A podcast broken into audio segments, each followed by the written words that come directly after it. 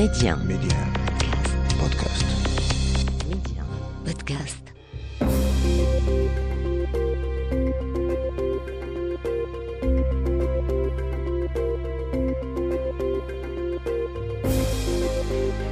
L'Afrique doit faire confiance à l'Afrique et le développement du continent passe par les Africains eux-mêmes avant tout. Voilà pourquoi je vous propose votre émission Coémergence, un rendez-vous qui vous aidera à mieux saisir les opportunités d'investissement et de business dans les économies africaines. Medi 1, Coémergence, Oumar Baldé. Bonjour et bienvenue dans votre émission Coémergence. Cette semaine, nous prenons la direction de l'océan Atlantique, plus précisément des îles du Cap Vert. Le Cap Vert, un pays touristique de 500 000 habitants qui entend attirer les investisseurs, notamment ceux en provenance du Maroc. Dans cette émission, Mohamed Hamid Douche, consul honoraire du Cap Vert au Maroc, nous présentera les opportunités d'investissement dans cet archipel composé de 10 îles. La législation capverdienne favorise-t-elle les investissements? Oui, nous dira Elio Sanchez, avocat capverdien spécialisé dans le droit des affaires et les investissements. Vous l'entendrez dans la rubrique Zoom Express. Luis Felipe Tavares est notre invité, l'ancien ministre de la Défense et des Affaires étrangères du Cap-Vert, nous parlera de la création prochaine d'une chambre de commerce maroco-capverdienne ainsi que de l'éventualité d'une suppression des visas pour faciliter les flux touristiques entre les deux pays. Tel est le menu de votre émission. Attachez vos ceintures. Direction le Cap Vert à 500 km des côtes sénégalaises en Afrique de l'Ouest. Destination Éco. Et pour nous introduire au Cap Vert, nous partons avec Mohamed Hamidouche, consul honoraire du Cap Vert au Maroc. Hamidouche nous présente les opportunités d'investissement qu'offre ce pays lusophone, membre de la CDAO, la communauté économique des États de l'Afrique de l'Ouest. Le Cap Vert offre de très nombreuses opportunités d'investissement dans des secteurs aussi variés que les infrastructures, notamment l'eau, l'assainissement, les télécommunications, le numérique, les services de transport aérien et maritime pour assurer les liaisons inter-îles, l'entretien des bateaux, les énergies renouvelables, etc., en plus de l'éducation, notamment dans le secteur de l'enseignement supérieur privé, le tourisme, l'hôtellerie, la restauration, le secteur de la pêche et de l'agro-industrie. Ce sont autant de secteurs où des entreprises marocaines et des investisseurs marocains pourraient véritablement s'engager pour tirer un bénéfice pour le pays, pour elle-même et pour contribuer au développement socio-économique dans le cadre de l'ouverture du CAVER à l'international, puisque le CAVER est demandeur. Il aimerait attirer des investisseurs, n'est-ce pas, qu'ils soient du Maroc ou d'ailleurs. Donc les Marocains sont les bienvenus au CAVER pour apporter leur savoir-faire et leurs services aux différents secteurs de, économiques du pays. De larges opportunités de business, mais qui exigent d'abord une bonne connaissance du marché capverdien et des réalités locales. Pour Mohamed Hamidouche, il est temps que les banques marocaines ouvrent la voie aux investisseurs du royaume désireux d'aller au Cap-Vert. Je leur conseille tout d'abord d'effectuer un ou plusieurs voyages dans les différentes îles de l'archipel de Cap-Vert de se familiariser avec l'environnement des affaires du pays, d'approfondir la connaissance du pays, de ses us et coutumes, de collecter sur place toutes les informations dont ils auront besoin afin de bien préparer leur prise de décision d'investissement. À ce jour, malheureusement, aucune banque commerciale marocaine n'est encore installée dans le pays.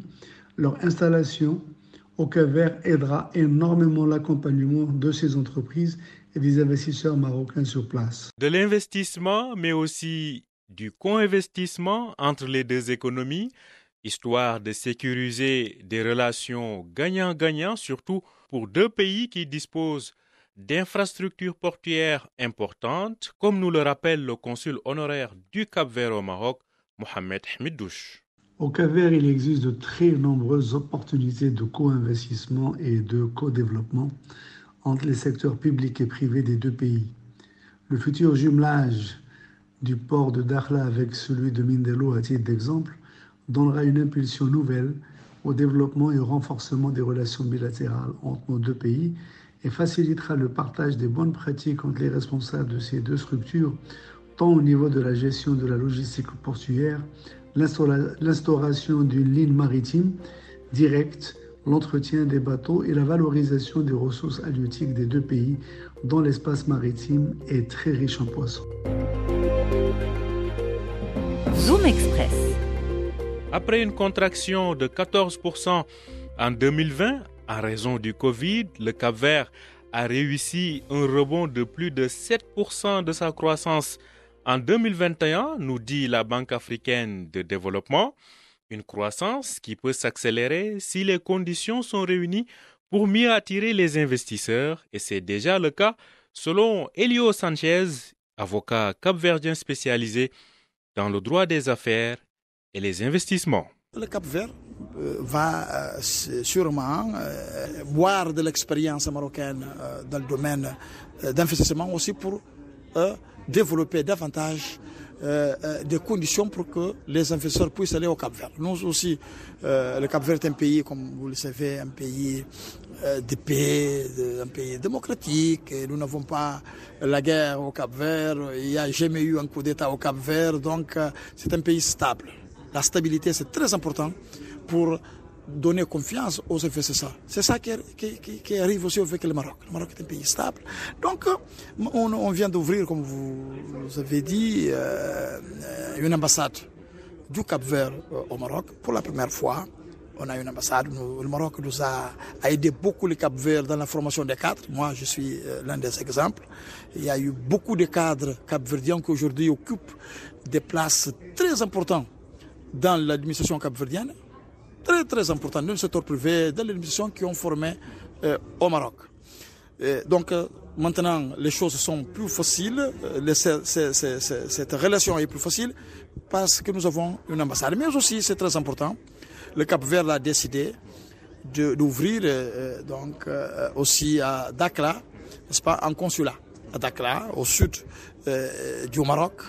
Le Cap Vert reconnaît carrément donc la le Sahara comme faisant partie euh, du Maroc. Il soutient le plan de l'autonomie de, Sa Majesté le roi euh, Mohamed VI. Donc nous, maintenant, on a toutes les conditions pour développer effectivement cette relation commerciale et faire une diplomatie diplomatique qui est très importante aujourd'hui dans le monde. Qu'en est-il dans ce contexte de la législation en matière d'investissement? Le droit des affaires au Cap Vert favorise-t-il les IDE Je vous propose d'écouter à nouveau Elio Sanchez, avocat capverdien spécialisé dans le droit des affaires et les investissements. Le Cap Vert euh, est un pays stable, comme je vous ai dit, un état de droit euh, où on respecte effectivement euh, les droits des investisseurs. Donc le Cap Vert a un code commercial très attractif qui donne des facilités donc, aux investisseurs au Cap Vert. Et donc, euh, ils peuvent partir au Cap Vert pour investir dans plusieurs secteurs. Le secteur du tourisme. Euh, le Cap Vert est l'un des pays les plus cherchés dans le monde aujourd'hui par les touristes, mais surtout les touristes européens. Mais nous voulons que les touristes africains, ce que les investisseurs des pays africains vont au Cap Vert, surtout de notre région aussi, de l'Afrique de l'Ouest, une grande région euh, que nous avons, euh, qui ont des ressources, qui vont au Cap Vert. Aussi que les Marocains vont au Cap Vert. Ils seront vraiment, vraiment. Nous avons euh, la législation protège effectivement les investisseurs. Il y a des accords de coopération réciproque signés entre le Cap Vert et plusieurs pays, donc européens et africains. Ceux qui n'ont pas encore signé cet accord Cap Vert est ouvert. Donc l'accord qui protège les investisseurs mutuellement et que s'il y a un problème, par exemple un litige, voilà, l'arbitrage, ils peuvent choisir un tribunal d'arbitrage pour régler le problème. Euh, donc euh, le Cap Vert est, un pays aujourd'hui euh, qui vit effectivement de l'investissement étrangers. C'est pour cela que nous avons créé tout une ambiance légale qui est vraiment qui donne garantie et confiance aux investisseurs.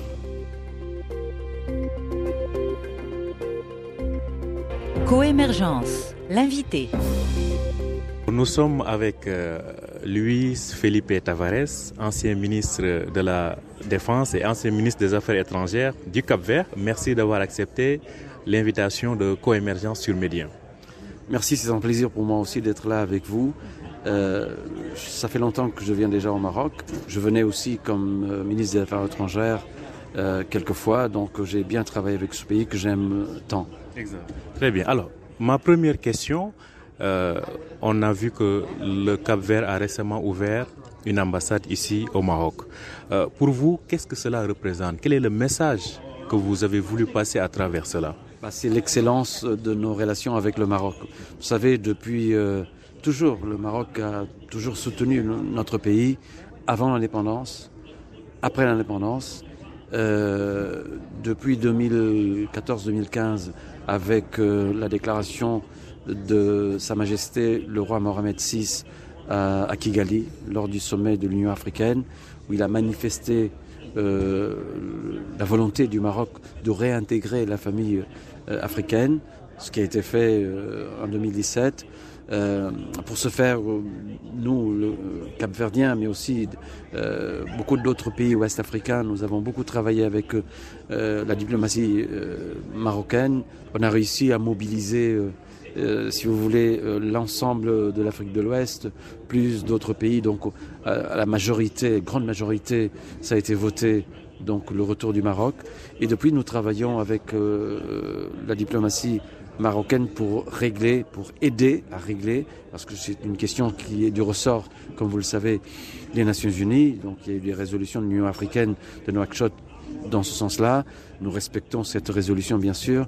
Donc c'est un euh, problème qui était traité au niveau de l'ONU, mais nous sommes là, euh, pour, euh, pour pousser, pour soutenir à ce qu'une solution soit trouvée. Et pour nous, la solution, c'est l'autonomie proposée par le Maroc. Nous pensons aussi que c'est la seule solution crédible possible et nous œuvrons dans ce sens-là. On a vu le rôle quand même du Maroc ces dernières années en termes d'investissement. Le Maroc est le deuxième investisseur africain en Afrique. Euh, Aujourd'hui, en termes de relations économiques, vous, en tant que responsable capverdien, euh, dans quel secteur, selon vous, on peut aujourd'hui davantage dynamiser la relation économique avec le Maroc? Quand j'étais ministre, on avait identifié déjà avec mon ami Bourita un certain nombre de secteurs. On allait organiser euh, courant 2020 une commission mixte au Cap Vert, mais à cause du Covid, ça n'a pas pu se faire.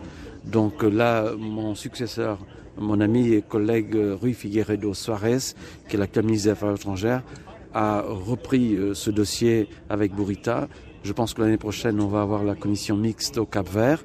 Mais euh, depuis euh, quelques années déjà, nous avons une ligne aérienne avec euh, Casablanca, Praia Casablanca. Euh, il y a des agences marocaines qui commencent à s'établir pour le commerce. Il y a des entreprises marocaines qui sont sur place, agences de voyage. Euh, je crois que le tourisme va être un secteur important pour la coopération entre nos deux pays. La pêche, l'agriculture, mais aussi les services, tout ce qui est numérique, enfin l'économie digitale, comme on dit aujourd'hui. Euh, on va discuter aussi des questions liées au changement climatique. Enfin, il y a beaucoup de sujets. Euh, il y a la volonté politique des deux côtés, côté capverdien et côté marocain. Je pense qu'on est bien lancé pour une coopération très longue avec le Maroc et surtout pérenne dans le temps.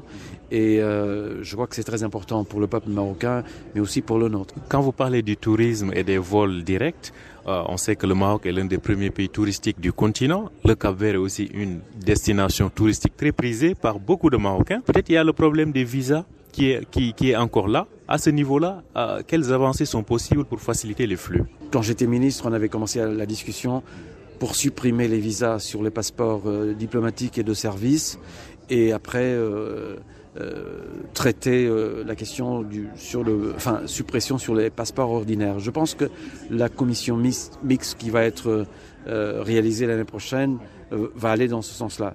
Je pense qu'il y a la volonté des deux côtés, et je crois que ça va être une réalité bientôt. Pour le bénéfice de, des deux pays, hein, parce que, comme vous avez dit, et c'est juste, aujourd'hui, notre pays a exempté de visa tous les pays de l'Union européenne, plus la Suisse, le Liechtenstein, San Marino, les États-Unis, le Canada. On le fait déjà dans le cadre de la CDAO, il y a euh, suppression de visa entre nous, donc circulation des personnes et des biens. Mais on, veut le faire aussi avec Maroc, avec d'autres pays avec lesquels nous avons d'excellents rapports, parce que c'est très important pour notre tourisme. On avait, avant euh, le Covid-19, on avait euh, presque un million de touristes, le double de notre population. Et là, la reprise économique est là. la Banque du Cap-Vert vient d'annoncer que euh, on peut avoir un, taux de croissance l'année prochaine de 8%, 8, 8,5%. C'est énorme. Donc ça veut dire que notre économie a réagi euh, bien à la phase post-pandémique et on va continuer de travailler. Notre gouvernement fait un travail extraordinaire, un travail acharné pour redresser notre économie et le fonctionnement euh, de nos institutions parce qu'elles ont pris un coup, vraiment. C'est pas que le Cap Vert, mais le monde entier. Mais là, je crois qu'on est sur la bonne voie et je suis très optimiste dans ces relations entre le Cap-Vert et le Maroc et euh, la commission mixte qu'on va organiser l'année prochaine. Les deux pays vont organiser l'année prochaine à Praia va être un moment très fort de renforcement de cette coopération-là économique. À la fois, il y aura, euh, il est question de, de, de créer une chambre de commerce euh, maroco-capverdienne. Donc ça, c'est une initiative aussi qui va dans ce sens-là. Euh, il y a des entrepreneurs là, j'ai discuté avec pas mal d'entrepreneurs marocains qui sont intéressés. Euh, on va essayer de travailler avec les autorités pour identifier des, des, euh, des entreprises caverdiennes qui pourraient travailler avec leurs homologues marocaines pour justement développer une coopération gagnant-gagnant. Mhm. Peut-être une dernière question. Euh, comme je le disais, vous avez ouvert votre ambassade il y a quelques mois ici au Maroc. Avant cela, on avait un consul honoraire, euh, la personne de Mohamed Hemdouche pour ne pas le nommer. Parlons de la coopération technique, parce qu'on sait qu'il y a l'AMCI. Comment se passe la coopération technique avec le Maroc? Bah, tout d'abord, vous avez parlé de notre consul honoraire. Permettez-moi de dire un mot sur son excellent travail. Depuis 2007, il a fait un travail extraordinaire. Aujourd'hui, on a une ambassade, un consulat à Darla. C'est grâce à son travail aussi. C'est un homme qui a beaucoup fait pour euh, le, comment dire, le rapprochement entre les deux pays à tout point de vue et il continue de le faire. Concernant la question que vous me posez, oui, il y a beaucoup d'étudiants capverdiens ici. On avait euh, on a toujours eu des étudiants caverdiens ici. Euh, vous avez dans pratiquement euh, toutes les institutions du, Cap-Vert euh, des, cadres qui ont fait leurs études ici. C'est une bonne chose. Là, on pense que vous avez des ingénieurs, vous avez des avocats, vous avez des économistes, vous avez des médecins. Des ingénieurs agronomes parce que c'est une spécificité. Le Maroc est très avancé en matière d'agriculture et je pense que l'AMSI euh, son directeur, mon ami Mohamed Medkal, fait un travail extraordinaire. On a bien avancé sur beaucoup de sujets. Euh, je pense qu'il sera là l'année prochaine aussi pour la commission mixte, pour identifier d'autres secteurs. Euh, les diplomates de, chaque côté, des deux côtés, vont travailler ou sont en train de travailler là-dessus pour préparer bien cette réunion importante. Et je crois que l'avenir nous appartient. C'est-à-dire, on va, on va continuer de travailler avec Maroc.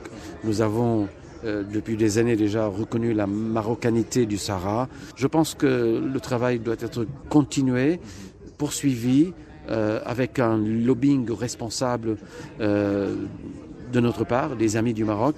Et, je crois que tout ça va récompenser le travail extraordinaire qui, à mon sens, Sa Majesté le roi Mohamed VI, que Dieu l'assiste, est, est en train d'accomplir. Sa Majesté le roi Mohamed VI est un homme dont j'apprécie et j'apprécie la droiture et la volonté de changer, de moderniser son pays, mais aussi l'Afrique. Il œuvre beaucoup pour l'unité du continent africain et ça, c'est un exemple pour notre continent et j'en suis très fier d'être là au Maroc. Merci à vous, Louis Felipe Tavares. Je rappelle que vous êtes euh, ancien ministre des Affaires étrangères et ancien ministre de la Défense du Cap-Vert. Merci d'avoir accepté notre invitation. Merci beaucoup, à la prochaine. Voilà, c'est la fin de cette émission. Merci de l'avoir suivi. Je rappelle que vous pouvez retrouver cette émission sur notre plateforme Média Podcast ainsi que sur les plateformes de podcast habituelles. Je vous donne rendez-vous la semaine prochaine, Inch'Allah. D'ici là, bonne suite de programme sur Média.